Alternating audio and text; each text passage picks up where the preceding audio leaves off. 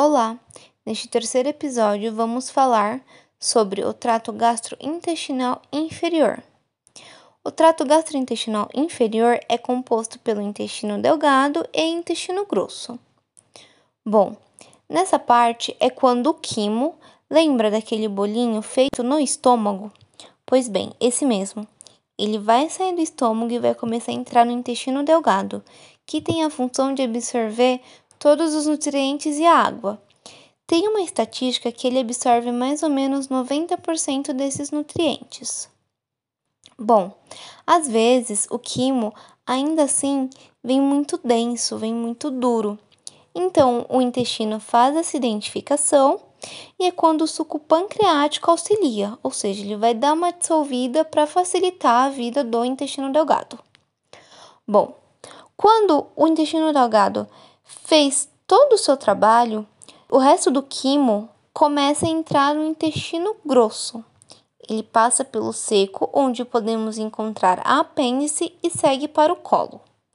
Bom, vamos falar um pouquinho da apêndice, porque ela é muito importante.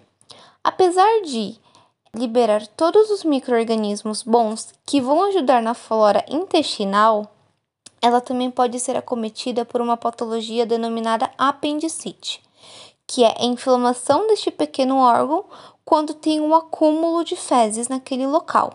É necessário cuidar dela a tempo, pois caso ela se rompa, todo o ambiente que está fora dela estéril pode se contaminar, dando uma complicação, podendo levar até a morte.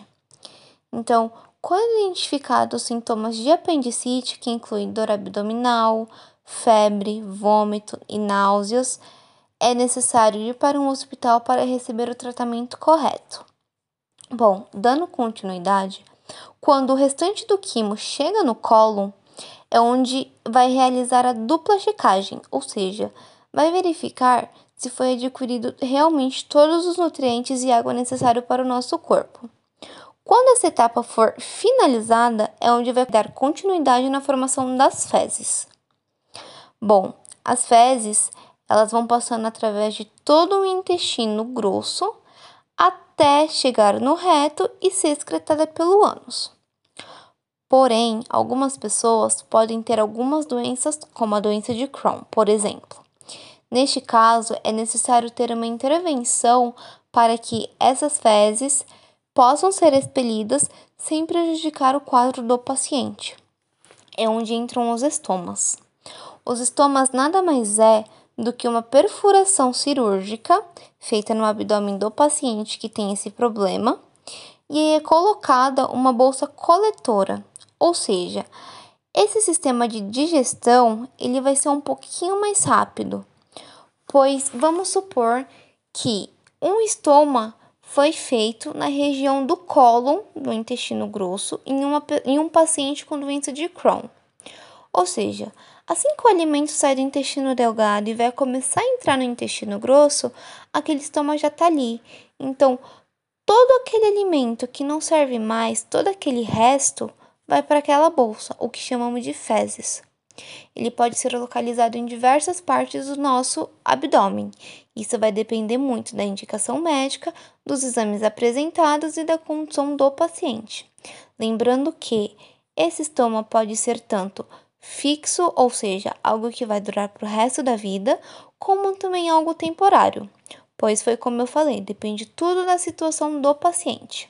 Os pacientes que são colostomizados, eles devem ser orientados sobre como realizar a limpeza da bolsa e a pele para que não haja nenhuma infecção ou complicação. É necessário também realizar a limpeza de toda a pele que está exposta, pois Apesar dali estar saindo fezes, ela também é uma região estéril, não pode ter contato com secreção contaminada. E também observar como esse estômago se encontra, como a região peristoma se encontra, se tem apresentação de dermatite, irritação, se tem prurido, se tem qualquer tipo de secreção que não deveria ter e se o paciente está relatando alguma outra coisa, como dor, ardência, febre, enfim, qualquer coisa que possa significar uma complicação deste procedimento. Esse foi o nosso terceiro episódio e espero que tenham gostado.